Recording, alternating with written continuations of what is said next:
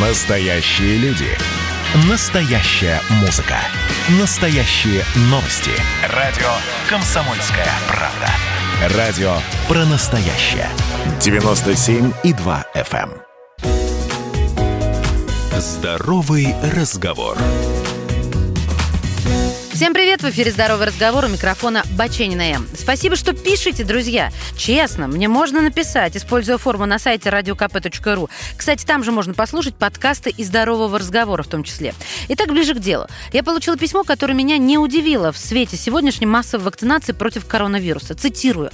«Прошу Марию Баченину осветить тему о том, кому нельзя никогда делать прививки. За много лет я пронаблюдала, что врачи умышленно врут, иначе у них не будет пациентов и заработка.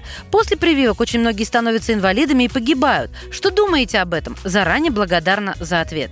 Уважаемая Ольга, я решил не ограничиваться своим мнением, а задать эти вопросы специалисту, который занимается разработкой вакцин. Ну а кому еще их задавать? Но, чтобы добавить объективности, я замечу, он не из института Гамалеи, чья вакцина от короны столь успешно, на мой взгляд, уже работает. Он доктор биологических наук, заведующий сектором кафедры вирусологии биологического факультета Московского государственного университета имени Ломоносова Николай Никитин. Итак, кому никогда нельзя делать прививки? Прививки можно делать всем.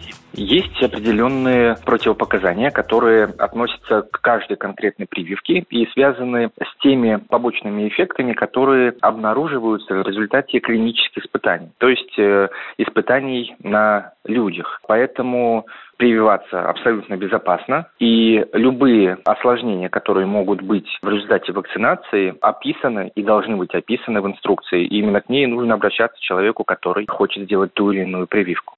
Допустим, слушатель считает, что врут насчет прививок. Может ли врач солгать? Имеет ли он для этого, ну, как выражаются криминалисты, мотив?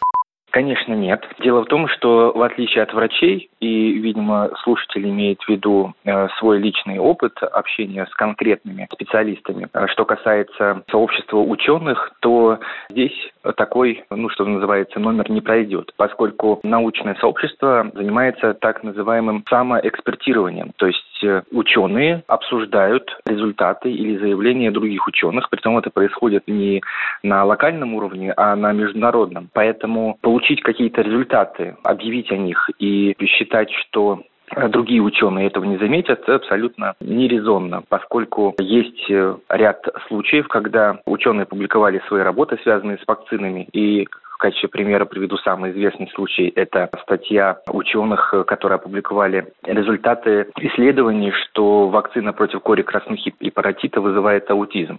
История развивалась таким образом, что эти данные пытались перепроверить другие ученые, притом не один раз, много и в разных странах. Эти данные не подтвердились, в результате чего эта статья из журнала была отозвана. Правда ли то, что после прививок люди становятся инвалидами и погибают? И вообще откуда такое мнение? Это очень старое мнение, опять же, связанное с антивакцинаторами, но э, дело в том, что действительно такие случаи были, но были они на самой заре э, развития вакцинологии и связаны это с несколькими случаями, которые, к сожалению, имеют место быть в истории. Как, например, случаи с вакцинами против полиомиелита, которые в 1000 1950-х э, годах, то есть в прошлом веке. И вакцинация этим вакциной привела к тому, что люди заразились живым вирусом, то есть вирус не прошел должную обработку, и вакцина на его основе содержала живой патогенный штамм вируса. В результате люди не вакцинировались, как должны были, а наоборот э, их фактически заражали. Естественно, часть людей, слава богу, небольшой процент, тех, кто получил эту прививку, получили различные увечья, в том числе и несколько человек погибло. На данный момент э, все уроки из этих несчастных случаев были сделаны, и в настоящее время допустить вакцину, которая хоть каким-то образом наносит вред человеку, просто невозможно. Поэтому можно совершенно не беспокоиться за то, что та прививка, которая вам предстоит, нанесет вам хоть какой-то минимальный ущерб. Здоровый разговор.